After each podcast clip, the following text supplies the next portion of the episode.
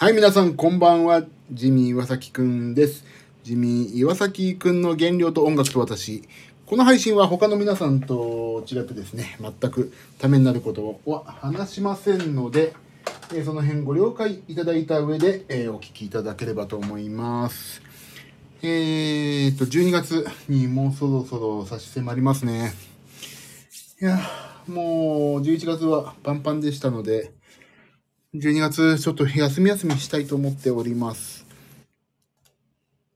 今日は、もうこんな話聞きたくないだろうけどさ、今日は私、家族とね、朝ごはん、あと昼ごはんをね、ちょっと美味しいランチを食べに行こうと思って、中目黒にあるの私のおすすめのね、イタリアンがあって、そこに食べに行ったんです、ランチを。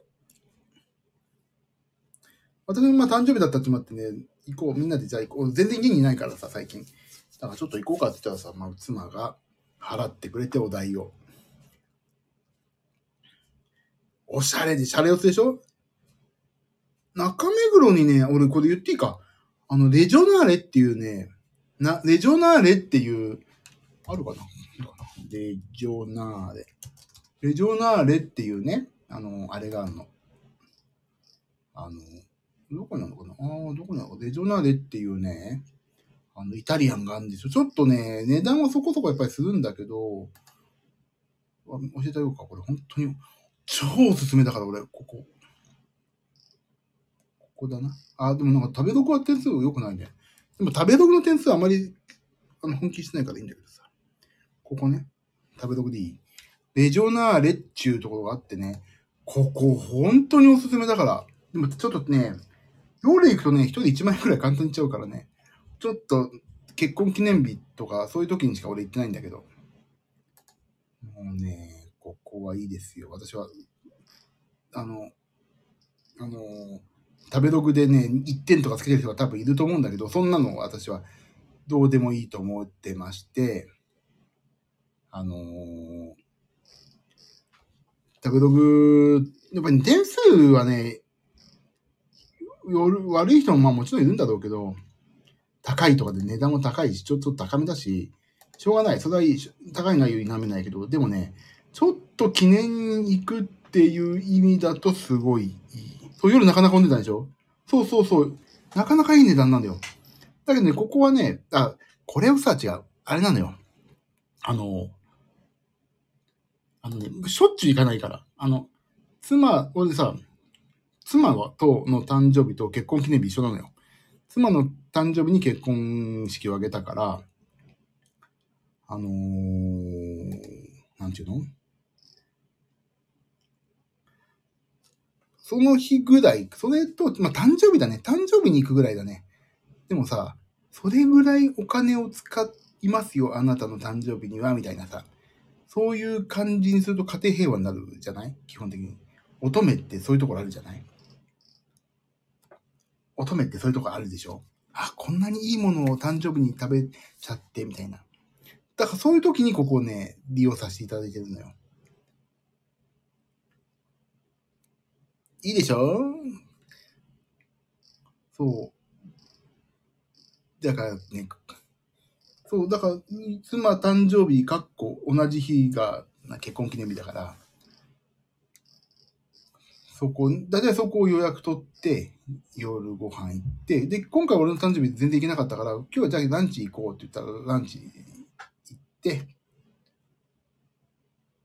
あのーで、今日行ってきたの、これ、これ。で、あのー昨日の楽器も取り行かなきゃ、ちょっと完全に歌話だけど、昨日のね、使った楽器をちょっと取りに行かなきゃいけなかったから、もう車で運んでもらってるから、それもちょっとね、通りがけに行って、ここ行って、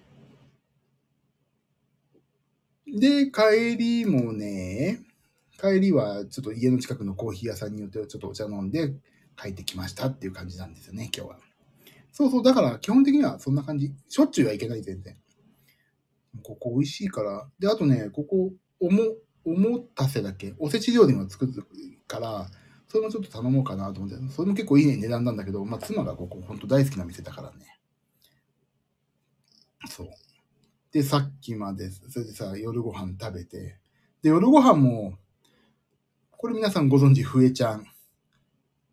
ふえちゃんから、先生みたいに言われてさ、あの、お誕生日でさ、鍋の素をなんかくれたからさ、鍋の素を食べ、鍋を食べ、ふえちゃんからプレゼントしてもらった鍋を食べて、ありがとう、鍋、ふえ、ふえちゃんって思いながら食べて、で、その後みんなでマリオパーティーやってる家族で。で、さっき10時ちょい前に寝て、私がお米を炊いて、ご飯炊いて冷凍して、今ここに座って今配信を始めたという状況なんですね。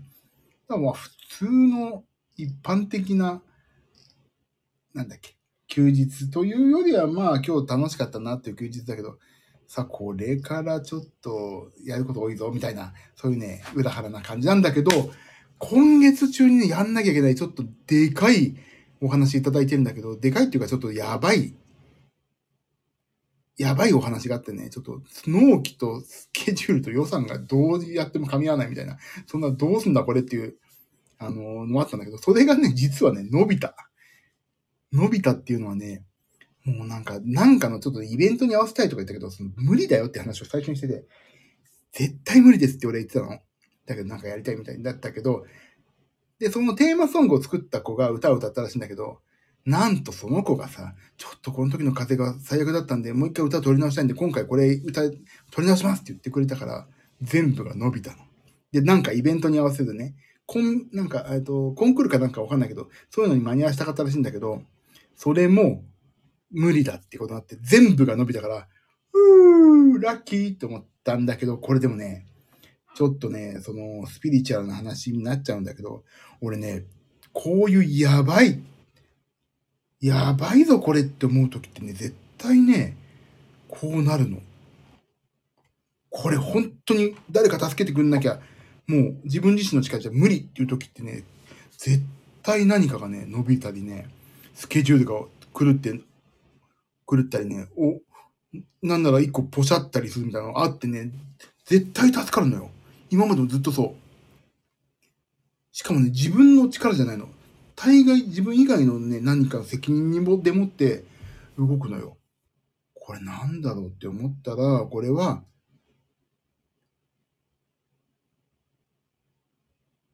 できないなら他の人になってならないからすごいですね。いやいや、できないっていうか、多分ね、あの、最後の仕事、掃除人みたいなもんなんだよね。もう岩崎ならこの予算でやるだろうっていう。他の人に断られまくって岩崎に来るみたいな、そういうかのことかもしれないけどね。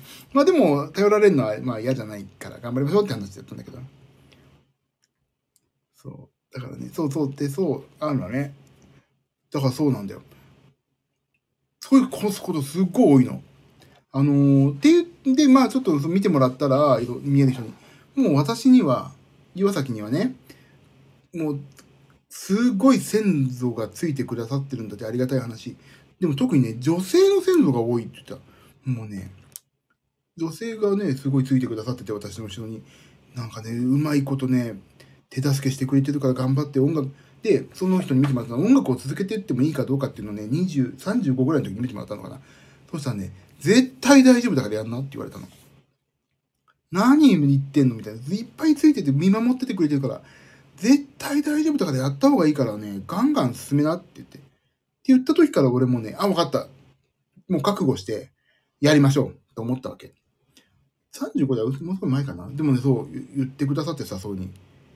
それがなんかさ、嘘とは言わないけど、元気づけるための一個だったとしてもそういうに言ってくれるの嬉しいし、もうその人もその人ほんとすごい人だからさ、もう全然ね、大丈夫だよねって、もう二人で見てくれたんだけど、すごいその人、全然大丈夫だよみたいに言ってくれたから、よし、やろうと思って、もう覚悟を決めて、でも逆に大丈夫ってことはさ、好きなことやっていいんだなと思って、今さ、ちょっと YouTube 始めたりさ、やってんだけど、でも YouTube も意外とさ、思ってたよりさ、面白いからさ、頑張っていこうとか思ってるし、もう、そう、だからね、先祖がもうバックについてるって分かった途端、なんか気が楽になってね。で、こういうふうに、やばいと思った時に助けてくれるしさ。あとね、でもね、そっから変わったのはね、俺毎日お、毎日お線香あげるって言ったらお線香あげられたいんだけど、あの、お線香が母親、今一緒に住んでる母親のとこに置いてあって、夜遅くなるとやっぱり火危ないから、あの、拝みに行くとか、するだけはしてるね、ちゃんとね、毎日。もうちゃんと拝みに行く。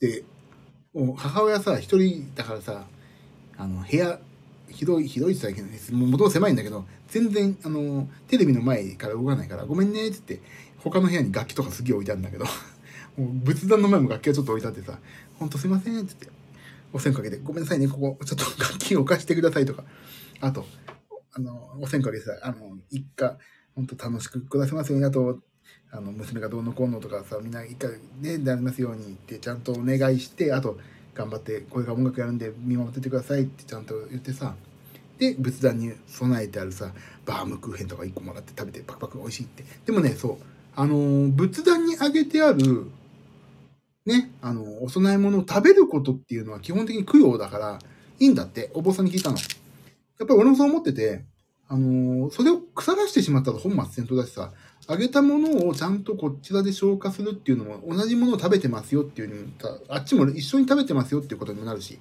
いいんだってって聞いたけど、いや、そう。じゃあそれも供養なんだったらいっぱい食べないとな、お供え物食べないとって言って、食べたらさ、あ、それさっきあげたばっかのにみたいに、な。んだよみたいな。さっきあげたものばっか 食べちゃったみたいなこともあったけど、まあでもそんなこともあってさ、まあ毎日を仏壇のことあれだけ、あと言うし、あとはちゃんと忘れないでこう頭の片隅にいつもうちの父親とかさばあちゃんとかいてありがとうっていつも思ってるっていうのもあるからね。あのまあそんな感じでねあのーご先祖付き合いご先祖付き合いだご近所付き合いご近所付き合いみたいご先祖付き合いもさちゃんとやってるから助けてくれるのかなって思ったりして今年そのどうしようもない大きい安いしょうもしょうがないじゃない。ちょっとでも話としては大きい。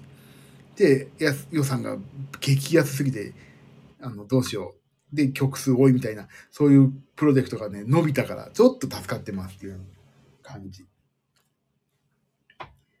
私も占占いとかタロット好きだから、そういうので前向きになれる、なれるよね。でもね、そこが宗教っていうかさ、日本のいいとこで、あのー、あっちの東南系の人ってさ、もう、神様が一つじゃん。考え方が。あれ危険だよね。日本ってさ、割と何信じてもいいし、何を拝んでもいいし、人の拝んでるものをケチつけないさ、いいよね。すごい。だから神とか、キリスト教も認めるしさ、仏教も認めるし、それこそイスラム教とかそういうのも全然、ああ、どうぞどうぞ、そそれぞれ神がいていいんだしって思うし、なんなら神、無神、無神教っていうの？で、もう本当に何にもないっていう人も、ああ、そういう生き方もあるよねって思えるから、なんか、で、いいよね。でも俺は一応ね、そういう仏教みたいなとこにまあ入っちゃって、入っちゃってるっていうか何？まあ昔からそういうの拝んでもらってるから、お墓もそうだし。だけど、あのーそういうのは現実的じゃないっていうのもあるし、そこを心の拠り所にしてるからこそ、なんか気づけられてもわかるし、でも一番信じてやまないのは、あの、その、その遠くの遠くの、そのね、例えば、あの、うちなんだっけ、仏教のさ、その、のなんかその一番、一番偉い人いいんじゃんっていうより、俺は親父とかおばあちゃんとか、もう俺の知ってるところがなくなって、今入ってるお墓とか仏壇のことの、もう、その遠い一番トップな人とより、いや、とよりとは違うな。まあそこと同じぐらい、その父親とかとか、ばあちゃんのこともちゃんと、あの、敬って考えてるし、そういう、なんていうの？あのー何を信じて生きていくかっていう心の拠り所は日本ってすごい間口広いから、なんか生き、そういう意味では、あの、生きやすいよね。宗教戦争とかもだからさ、なんでこんな宗教なことで戦争しちゃうんだろうって思う部分もあるじゃない絶対。日本はだからそういうところではなんか偉いよね。人の信じてるものをケチつけないもん。すごい、だからそれはね、素晴らしいなって思う。し、俺がそれをケチつけられたらうるせえって思うしさ。まあいいんじゃないって言ってくれるからなんか自分のこともこうやって話せるし。あ、ごめんなさい、ちょっと。えっ、と、私も毎日欲張っていろいろお願いしてる。いいんですよ。欲張りましょう。だって欲張んなきゃ。お願いする分にはただなんだからね。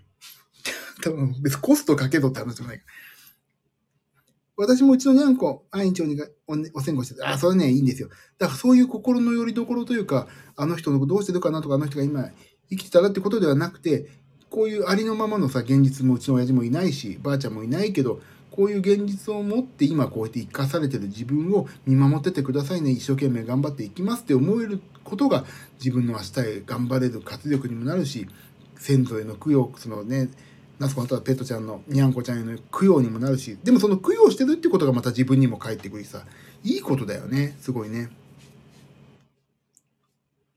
だからそう、いいんですよ。心の拠り所はね、やっぱりないと。なかったら辛いもん。あと俺、心の拠り所としては今、娘が拠り所だね。面白くて。今日もなんか新しい技を覚えたな。日本は全てのものに神が宿るって、いや、トイレの神様とか言うもんね。あるもんね。神様がたくさんいるの前提。あ、そうだね。神様が宿るっていいよね。そうそう。確かにそう、トイレの神様とかも歌もさ、あんなの、あんなの、あっちの宗教戦争が盛んな方で歌えるわけないしさ。いや、そんな神様が一人だからってなって終わるから。だから日本はそういう意味ではすごい素晴らしいっていうか、あの、他人に寛大だからいいよね。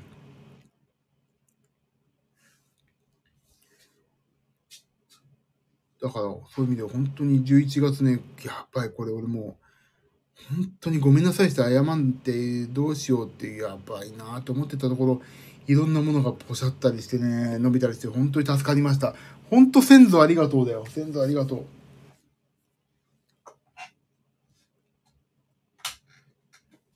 さて、あと何の話しようかな。もう1時間経ってるね。もう、おデートの話ばっかしちゃったから1時間経っちゃったじゃないの。おデート。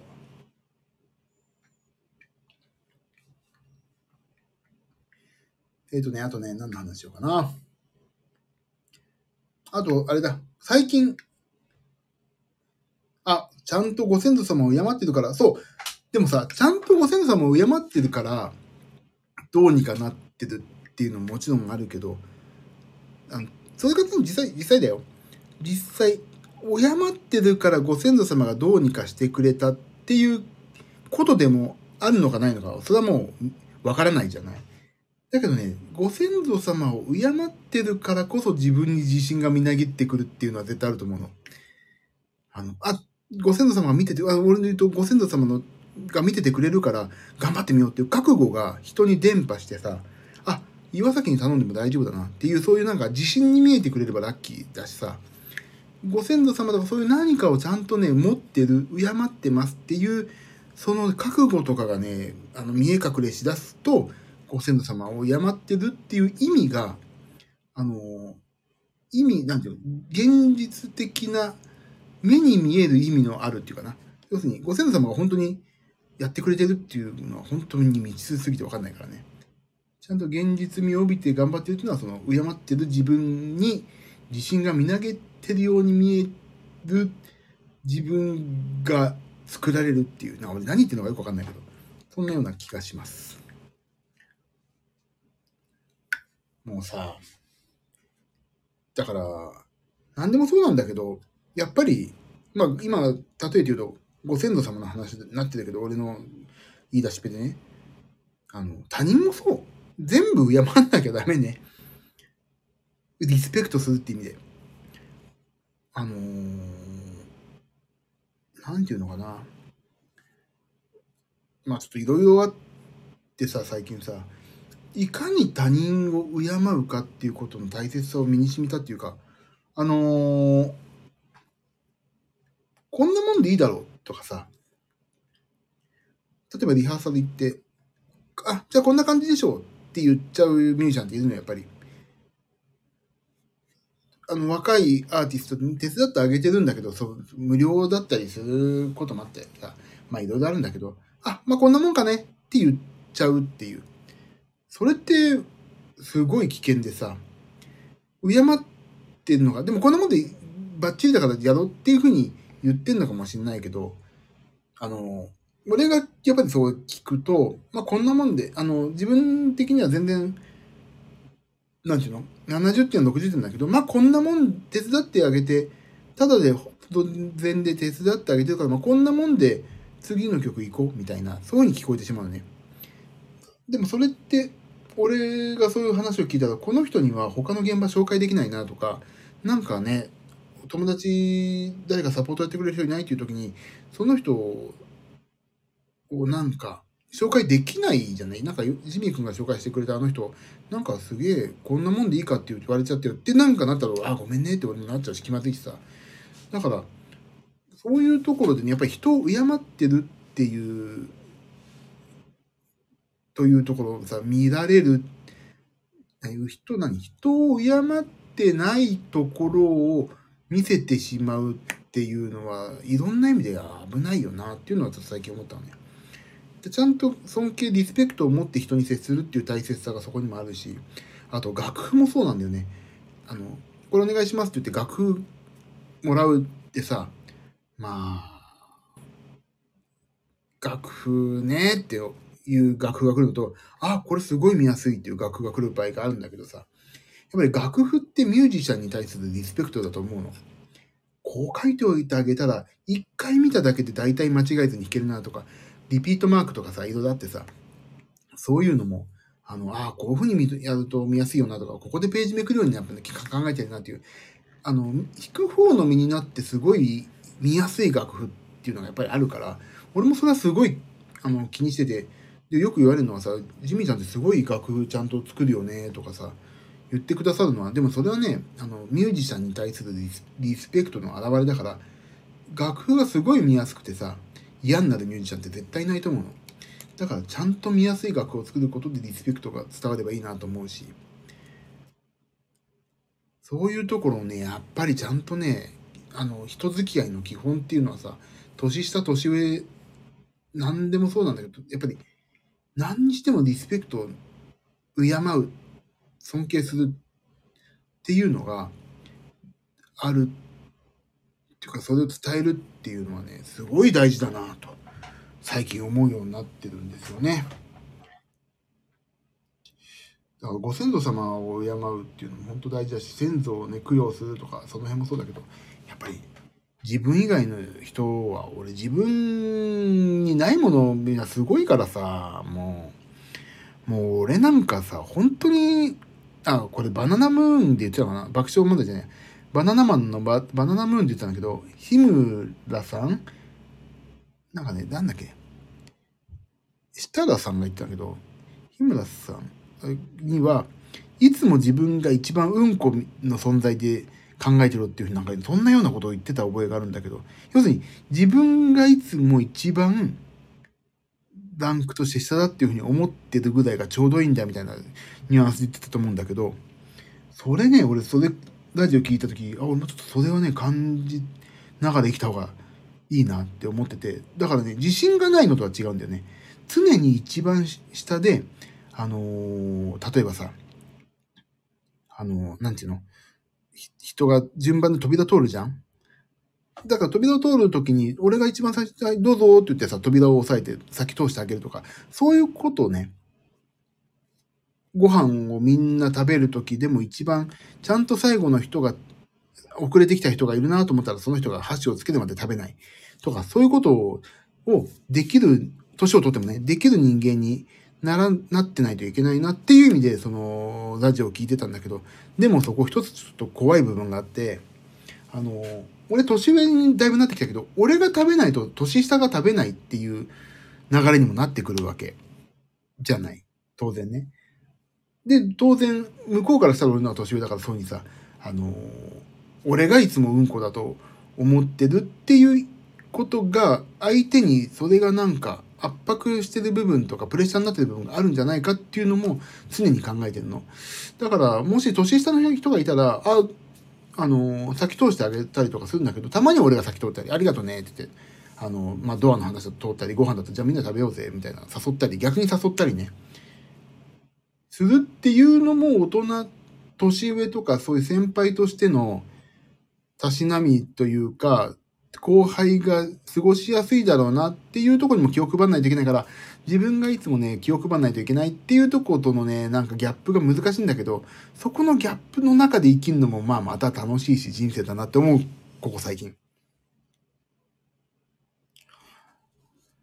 だからね、そこら辺がね、年下年上関係なく本当に音楽って言えばすごい人いっぱいいるからさ、あ、すげえなと思いながら生きてるから、まあ、尊敬する人ばっかだよな。もう、うまいんだ。特にさ、その、諸星さんバンドはうまいしさ、俺本当に自信なくすぐらいみんなうまいから、ああ、嫌だなと思いながら最初弾くんだけど、弾いてるとなんかさ、あこの曲はこう弾いてたなって思い出しながらいいけど、もう楽屋とかで行くときは俺もなんで俺ここにいるんだろうみんなうまいからなんか自信ないの、なくさないのかなとか思いながらね、ちょっと俺はね、へこんでるんですよ、いつも。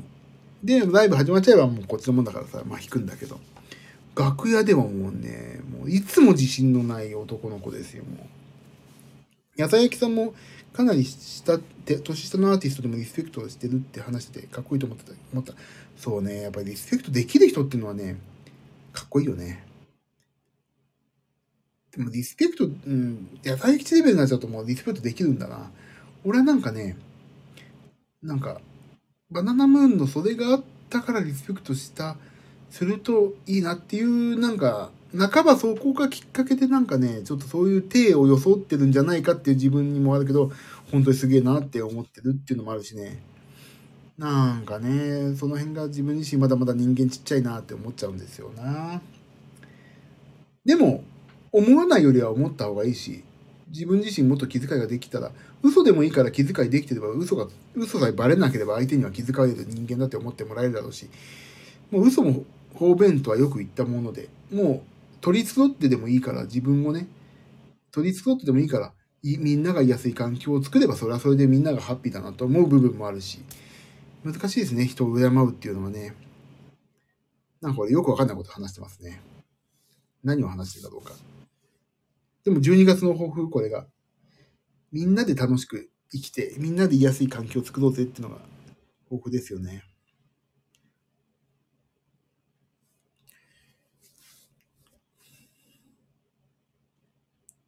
敵な演奏ありがとうございます。楽しみか。でもね、本当ね、楽屋の時は本当にいつもね、へこんでる、へこんで不安で押しつぶされそうなんだよ。大丈夫かなここ、あのきっかけ大丈夫かなとかさ、いつももう不安でしょうがないの。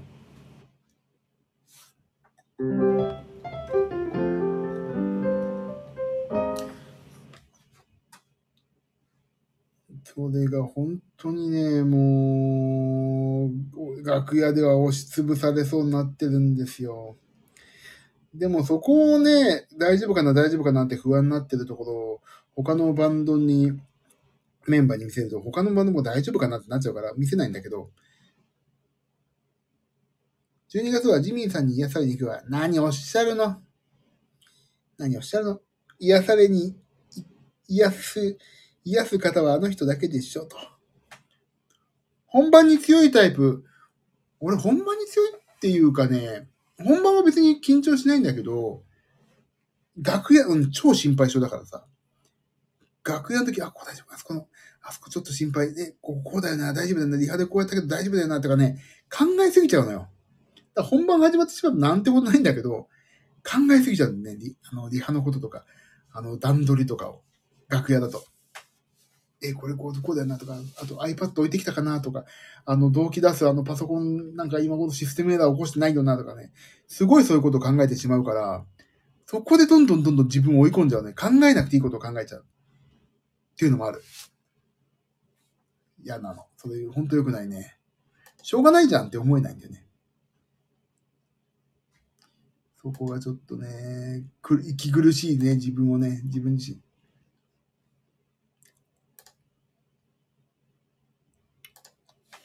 真面目なんかな？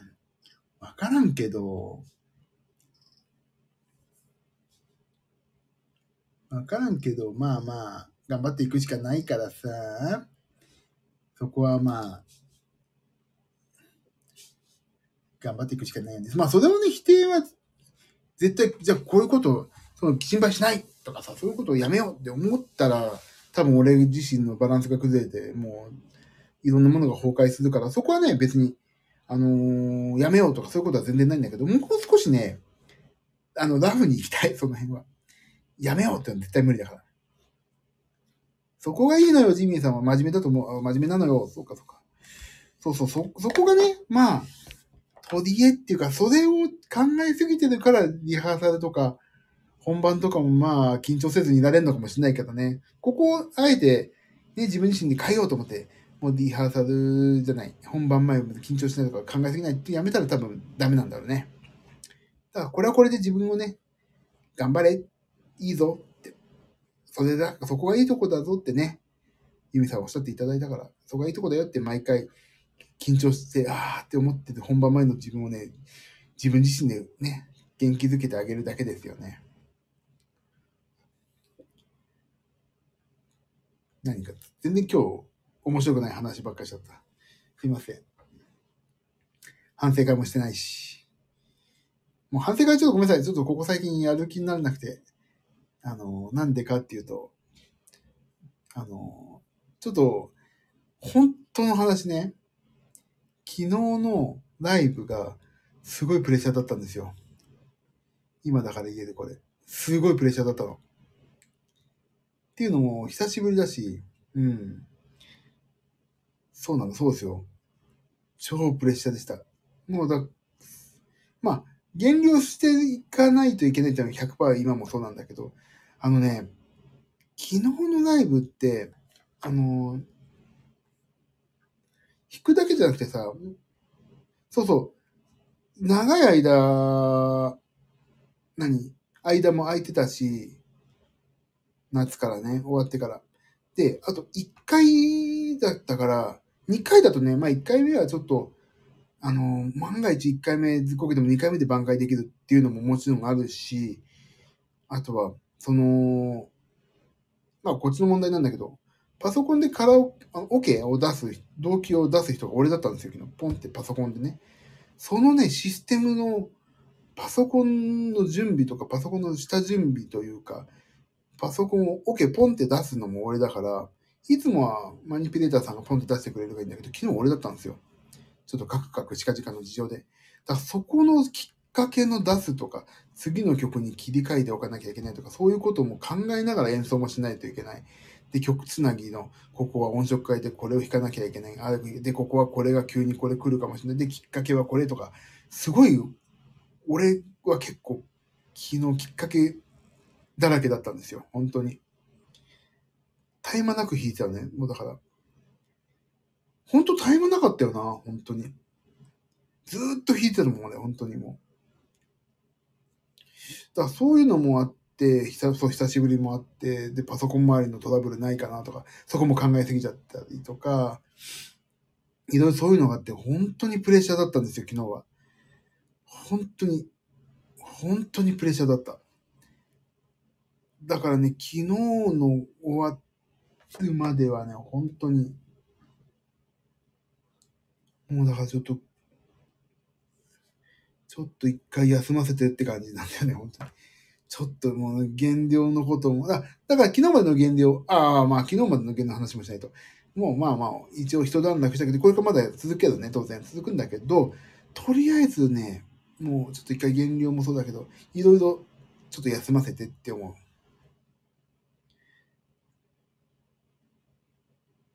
そっか、だから大変だった。そう、余計大変だったんですよ。科学に痩せてたの気づいてもらえたら、もう全然気づかないですよ、あの人は。もうね、気づかないでしょうね。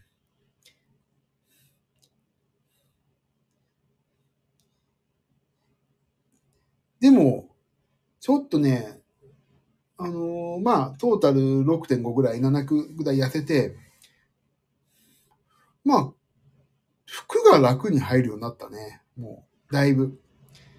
衣装もだいぶ楽になった。前よりパンパンしないもんな。まあ、どうでしたか？答え合わせ、俺、皆さんのことはあまりみ、さ、あれだからさ、あれだけど、どうぞ、答え合わせしましょうって話をしたけど、ちょっとは、でも事実としてね、6 6.5落ちてるから、俺自身は頑張った方なんだけど、どう、ちょっとはほっそりしてました？大丈夫だった？ちっとはほっそりしてました？昨日。あまり変わんないかな ?6 ぐらいじゃ俺の、このレベルの6はね。ちょっと、でもちょっとでしょもうちょ、それがね、あれ見えなかったよ。見えな、見えなくなってたよぐらいなんなきゃダメね。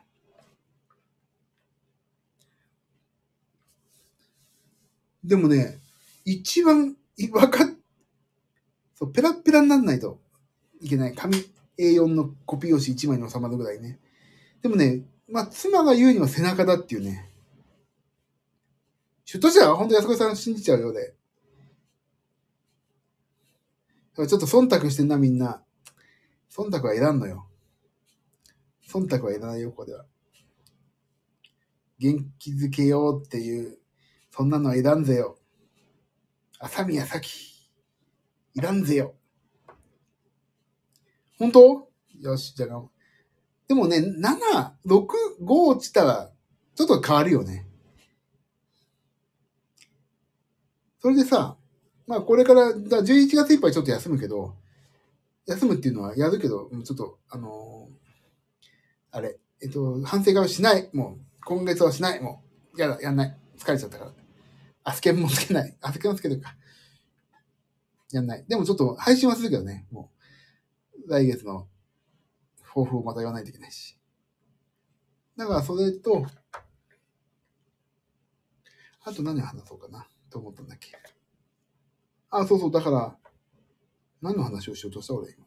全部忘れちゃった。だからとりあえず、もっと、あ、そうそうそう、え、何？あ、そうそう、背中、俺さ、エリプティカルやってるからさ、背中やっぱり落ちるね、背中。すごい。背中がシュッとしたって言われて、背中がシュッとしたって俺、全然わかんないから何も面白くないんだけどさ。だけどね、T シャツが、T シャツが入るのだったら嬉しい。私は逆にカー君と写ってもっと痩せないとと思って思った。でも、これさ、8月25日からちょっと真面目にみんなでやろうぜっていうダイエット友の会をここで発足したでしょ？だからそれやってなかったらもっとさ、自分に自信がないまま会えたから、やってよかったんじゃないの？皆さん。って俺は思う。どう？俺はみんな、そう、そういうね、あの、結果がね、ちょっとだと、あのー、どうであれ、今の自分に楽しく向き合っていけるかっていうのを考えると、やっぱりね、何かをやり始めたことを継続してるっていうのはいいことだなって思うから、少なくとも、今、いや、ちょっとできないなと思っても、やってます、今自分っていう、その、なんか、継続してる自分が、自分、今の自分が好きになる一個の要因であるっていうのは大切だから、皆さんいいことだと思いますよ。ああ、やっぱ、背中、あ、うん、そ、あ、うん、ともみさんのうん袖割るっていうのは、あれかな。あの、カー君と写った時の、痩せない人って思ったってことかな。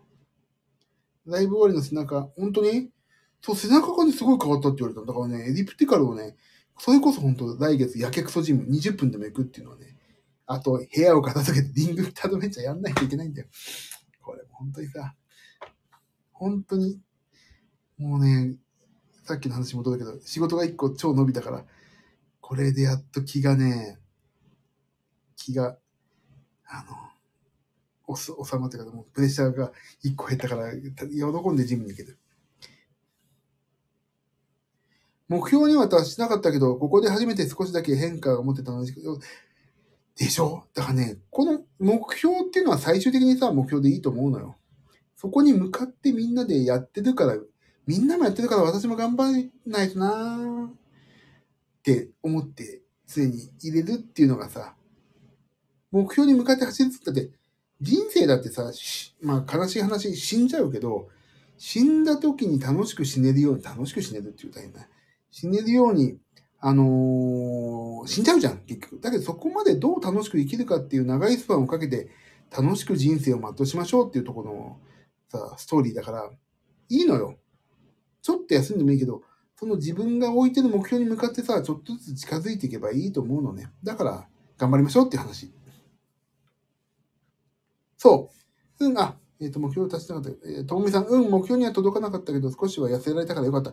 でしょ？でもその少しっていうのがいいのよ。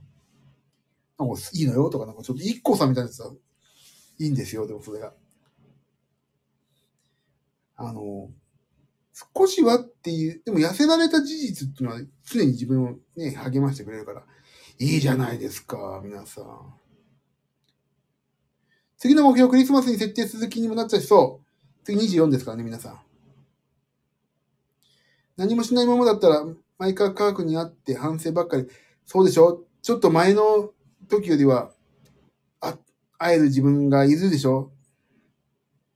マイナス3キロとともみさんそれは12月、てか最初の目標？科学に会うのに後ろ向きになってた。せっかく会うんだったら前向きになんなきゃもったいないですよ。だからちょっとずつ、ちょっとずつ。でも、昨日より今日が前向きになれてばそれだけで素晴らしいかな。あ、すごいじゃん、マイナス3キロなんて、ともみさん。ねえ、拍手、これは。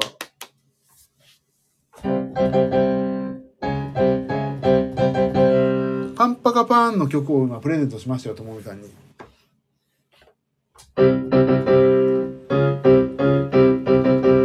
いや、これ今、み、これ、もう一回弾きました。あたーす。でもさ、あじゃあもう一回みんなに弾こう。みんなが、みんな目標に向かって走ってるってことで。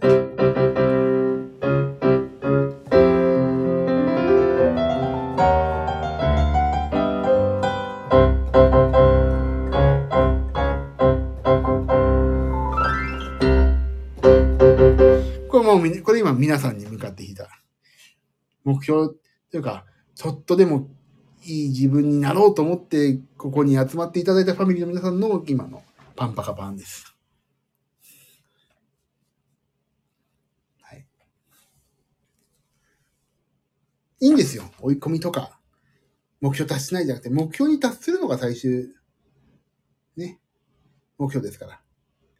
目標は目標。その過程を楽しまないとダメね。クリスマスまでにはもっと体を引き、足を引き締めて家具に会いに行くと。いいじゃない。そういうことよ。次、次があるから今あるんだからね。科学に。あと、んがない。あんがだけで、本当だ。だから頑張りましょう。私もね、とりあえず、無茶、無理できないから、とりあえず2キロ。2キロとしたい。12月24。でね、最近ちょっとさ、ちょっと話が変わるんだけどさ、あの、やべえ、もう仕事やんなきゃだ。もうちょっと終わろう。ジミちゃんと一緒に頑張る。頑張ろう。本当に。あの、12月からちゃんと反省会やります。でもね、反省会やるんだけど、俺ごめんなさい。あのね、俺反省会ちょっと何がめんどくせえなと思ってたかっていうとね、あのー話しながらね、ここに打つのがめんどくさいんだと思ったんだ。そう。だから私、声に出しても、お話に。言う、言いながらね、なんか、話してる時にね、つなぎの話をね、するっていうのは結構ね、大変だったんだなと思うね、今考えると。だから私はね、お話だけにさせてもらってもよければ皆さんの反省にね、ちゃちゃ入れてね、ボコボコにしますんでね、私頑張るから、皆さんのボコボコにしますんで。話しながら打つって結構大変ね。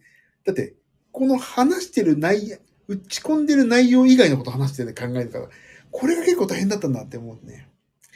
これがちょっとストレスにはなってないけど、あ、これ大変だったなと思ったら話します、今度から。お話上手になります。そう、反省することに意味がある。そう。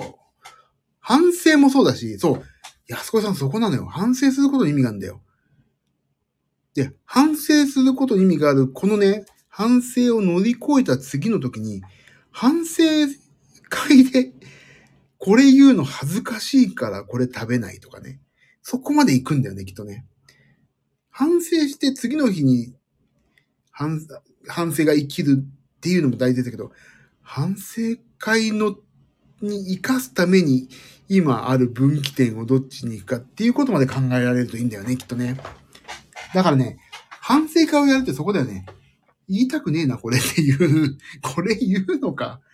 ケンタッキーと、例えばね、ケンタッキーフライドチキンとさ、なんか、ポトフ、どっちお昼ご飯食べます？って言われた時にさ、あ、ケンタッキー、あ、でもこれ、反省会で言ったら嫌だな、恥ずかしいなって思って、で、ポトフにしましょうって言って、ポトフ食べ、野菜たっぷりポトフ食べたら、意外と野菜たっぷりポトフでもうまいじゃんっていう、自分自身のその選択肢のさ、正当性を、あの、ね、正当性じゃないな。その、選択をさ、あの、間違えずに健康志向に行けるという意識づけのためにやるっても大きいからね。そうそう、反省会で言うの嫌だなーって食べるのやめる。反省会がちらつく。そう。反省会ちらつくといいんだよな。俺もそれね、あったもん。あるもん、俺も。あ、これ今日言うのかって。でも言ったらこれなんかなーって思うと、やめとこうと思って。で、意外とやめてさ、やめたらなんてことないのね。コンビニとかもそうだから、俺言うのやだなと思ってたから、じゃあこっちにしとくかって思ったものが、なんか大丈夫だったりする。フルボコ回避へわかるユミさんわかるでしょ？フルボコ回避へそう、フル、だからね、もっとね、もっと正直に下げ、正直に言わないといけないよね。いやいや、嘘ついてるわけじゃなくて、ちゃんとね、あの、でもここだけですから。そんなことを言って許されるし、ゆ、許されるけど許してないのはここだけですからね。一番誰のためになってるかっていうと自分のためになってるから。許してるけど許してないからね、俺。いいんですよいいんですよって、あの、あ、でもそういうのたまには必要とか俺言ってるでしょでも内心、あ、よし、この人は今日は不健康だ。しめしめ。俺より不健康って思ってますからね。俺より不健康な人がいた。えって思ってますから。みんなです。みんなそう思ってるでしょ？どうせ。俺が、なんか、3000キロカロリー食べてチチートデイって言ってるけど、どうせこれ甘いだろ？へんって思ってるでしょ？だけどね、それが意外とね、メンタル的にいいと思うのよ。人よ、人よりね、自分より下の人がいるってすごいいいわけ。一個のさ、あん、なんか、いや、嬉しくなんない？人、自分よりやっちゃった人がいるって。それをみんなが、の確認し合も来るし、あの、そうなんないようにしようと思えるし、反省会はそこの意味なんですよね、きっとね。俺これほんとさ、反省会の意味っていうのはさ、小学生とかに、これを本当分かればよかったな反省会っていうのは終わったことを反省する、次に活かすんじゃなくて、これを反省会で言わないといけないのかっていうところで、より良い選択肢を選択するという意識づけの意味の反省会っていうのも、そういう意味もあるんだなって思うとさ、もっとちゃんと人生まっとうになったら、私兄弟とか入って今頃ノーベル賞かもなと思うとさ、皆さんと出会えなかったからこっち選んでてよかったのかなとも思うし、今でもね、今ね、俺本当今の人生の中でね、あの、あと痩せれば何にもね、欲しいもんなくなるんだよね。あとはね、肉体美だけね。肉体美が欲しい。今日と昨日はチートデーだから反省会の血出きは消したけどいいんですよ。そうそうそう。あ、だからね、そう。そういう時もね、目指せ逆算か。おそう、医者に言われてるから。あ、あと筋トレ筋トレ。筋トレやんないと。筋トレってさ、ちってやそってやってもさ、ムッキムキにならないんだよね。言われた。あ、ビュッフェね、アスケンつけるのむずいよね。わかる。それすっげえわかるわ。ともみさん、そう。ビュッフェ問題あるよね。でもさ、あの、もう、アスケン慣れてくるとさ、多分わかると思うけど、俺もそうだけど、なんか、ねユミさんもそうだね。なんかさ、あれじゃない？ここまで食べても平気だなっていう、なんとなく肌感覚でわかんないこれぐらいが、これをったら多すぎだけど、なんか、これだったら、ちょっと多めに食べても平気だなっていうのが、なんとなく、なんとなくわからない。とにかくやサラダを、ビュッフェだとサラダを食べて、卵を食べて、卵まあ1個80キロカロリーぐらいでしょ？うーん、だから、これをパン、こっちよりこっちのパンの方にしとくかなとかさ、ああ、で、これをこうだから、まあ、ちょっとなとかさ、なんとなくこれならいいかなとか、これは少ない、少しにしておいてとか、そう、それがさ、やっぱり、あの、それのためにアスケンってつけてる気がすごいするんだよね。アスケンで調べれば当然さ、100%わかるんだけど、いざ、それがないときどうするかっていう、そのさ、感覚カロリー感覚、糖質感覚っていうの？あ、これならいいかも。点数良くなりそうな雰囲気だな。いつもこれ取ってたら点数良かったしな。これ食べたらなんか点数下がったなって、そういうなんかトライアンドエラーっていうかさ、そこの感覚だよね、多分。それを養ってんだと思うんだよ、アスケンって。だから、いつも入れてる点数で一喜一憂して、低かったなっていう低いパターンも必要なんだよね、その、磨くには感覚を。だから低いからこそ、高い意味がわかる。高いからこそ低かった時の意味がわかるから、アスケンの意味はそこだよね。プロダイエッターだね。そそこに行く、行きたいよね。もうね。そこそこ。だそこのなんか、じゃ、感覚をね、なんとなく身につけるって意味の、で、アスケンっていうのはすごい俺には今、重要な位置づけだと思うし、それが分かるようになってくると、より良いんだろうなって思いました。アスケに関しては。もちろんつけるんだけど、毎日。ああ、買い物してもカロリー表示気にするようになりますよね。なる。すげえなる。見ちゃうもん、一回。なんかこっちね、これよりこっちの方が少ないの？とかさ。え、こっちこんなに多く食べれるのにこっちの方が少ないんだ？とか。同じ残りね、300キロカロリーならこっち食べた方がお腹いっぱいになるな？とか。そういうこと気にするもんね。で、だいたい一食、一日2000で収めたいから、いや、昼これぐらい食べてたから夜これぐらいにしとこうかなとかさ、考えるじゃない。だそこ、アスケンのね、そこ、アスケンの意味はそこなんだよな、きっとな。だから、有料にする必要もないと思うし、別に。あの、ただ俺が有料だから、有料どうですかってこの間ね、お誘いした部分もあるんだけど、全然有料じゃなくてもいいと思うんですけど、あの、ちゃんと毎食とか、こうだなっていう感覚をね、養えればね、別に有料である必要もないし、アスケンでなくてもいいと思うしね。でもアスケンがそういう意味ではすごい役立ってるな、今な。だって、正直、二桁台、今ギリ二桁台だけど、ちょっと無茶してもさ、今までだったらリバウンドしてたもん、完全に。してないもんね。ゆっくり穏やかに痩せていくと。リバウンドしてないもん、本当に。まあちょっと気抜くとするんだろうけど、こここうだなーって思いながら食べるとさ、リバウンドしてないもんね。びっくり。昔全く気にしなかったのにカロリー気にかけるもんな。そう。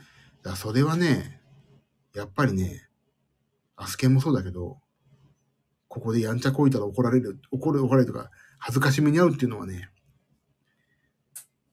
大きいよね。俺も最近すげえ大きい、これ。反省会やんないからちょっとでもね、やんちゃこいちゃったもん、今日なんか。今日フルーツグラノーラ山ほど食べちゃったもん。フルーツグラノーラを山ほど食べてしまいました。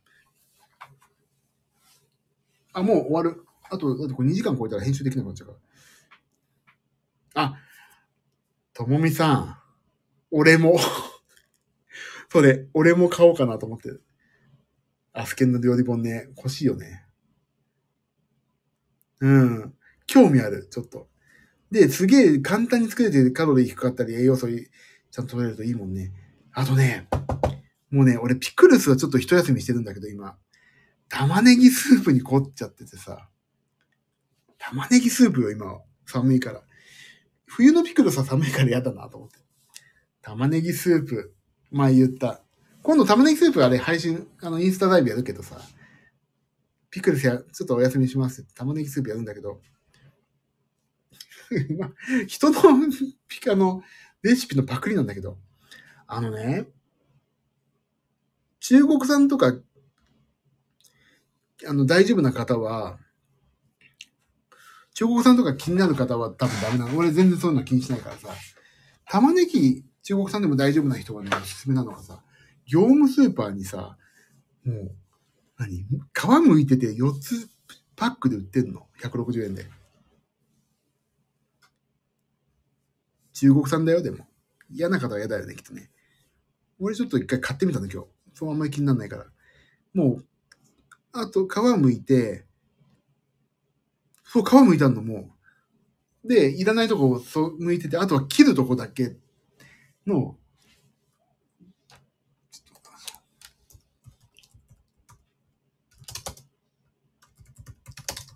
業務スーパー玉ねぎね。あ、乗ってないかな剥いてある。あ、これこれこれこれこれ。これよ。あれ、出ないな。そうで、皮むいてあんのよ、あんのよ。あ、な、ないな、写真。なんかないかな、画像。画像検索。あるじゃないこれこれ。これみんな見えるかなここのブログに、ちょっと待ってね。これ、見れるかなここの、この人のブログに載ってんだけどさ。これ、こんな状態で売ってんのよ。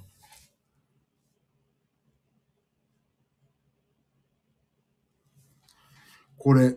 で、今日、ちょっと値段がやっぱり上がってて、あの、4つ入って168円だったの。でも安かった。もうね、あの、業務スーパーの200、あの、まあ、どこ、日本産、日本だろうけど、玉ねぎ、えっ、と、3つで238円だったのが、まあ、中国産だけど、4つ、しかもこの状態で168円だったの。これすげえなと思って買ってみたのよ。で、2パック買ったのね。で、1パックは、もうさ、切り刻、切り込みだけ入れて冷凍した試しにしてみたの。で、まだもうもう一個はまだ飲んでないんだけど、これ、超楽じゃんと思ってさ。で、冷凍しとけばいいし。でも冷凍した後が美味しいかどうかはまあ別問題だから、問題だから、それをちょっと試そうと思ってんだけどね。これが、ちょっと、でも玉ねぎスープは、あの、あの、なんていうの？きあったかいし、ピクルスよりお腹いっぱいになるから、ちょっとね、今こっちにメインで食べてます、野菜は。でも玉ねぎ根菜だから糖質多いかなと思ったけど、これを食べてお腹いっぱいになれば、その後プロテインバー1本とか、プロテインとオートミールとかでも、あプロテインと牛乳だ。低脂肪乳だけでも済むし、なんかこれね、いいんですよ、今すごい。私の中で超ホットな話。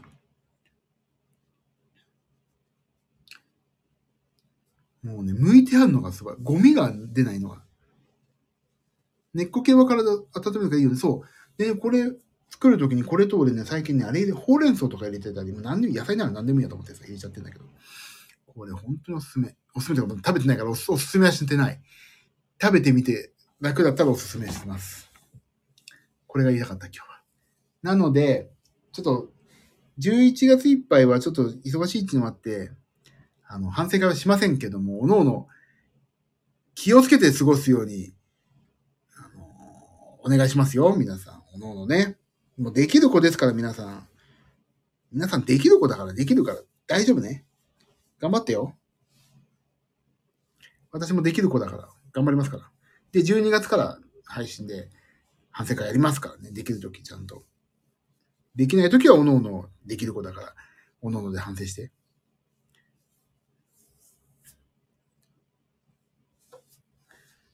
そんな話でいい？とりあえず今日は。もう、1時間46分も話しちゃった。私、第1期は昨日で終了だから、明日から第2期スタート。早い頑張って、じゃあ。第2期。今度ね、クリスマスまでですからね。私はクリスマスの24日までに1回やるから。頑張りましょう。頑張りましょうね、本当に。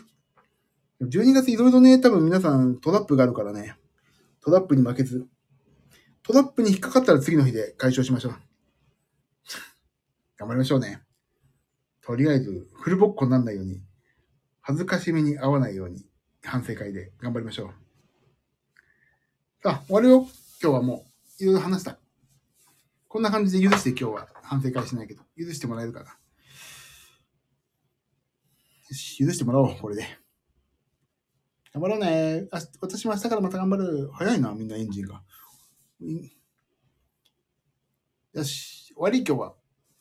じゃあ今日は、あ、最後言わないと。えっ、と、妖精とね、パンダちゃんという YouTube を始めまして、4日目ぐらい経ちまして、えー今のところ1曲だけ、ラムのラブソングをとりあえず今アップしておりますので、皆さんぜひ聴いて、高評価のボタンをポチッと押した上で、えっ、と、なんだっけ、チャンネル登録の方ぜひよろしくお願いします。えーもうね、第2弾は12月頭の方にやろう、あ、やばい、やんないと。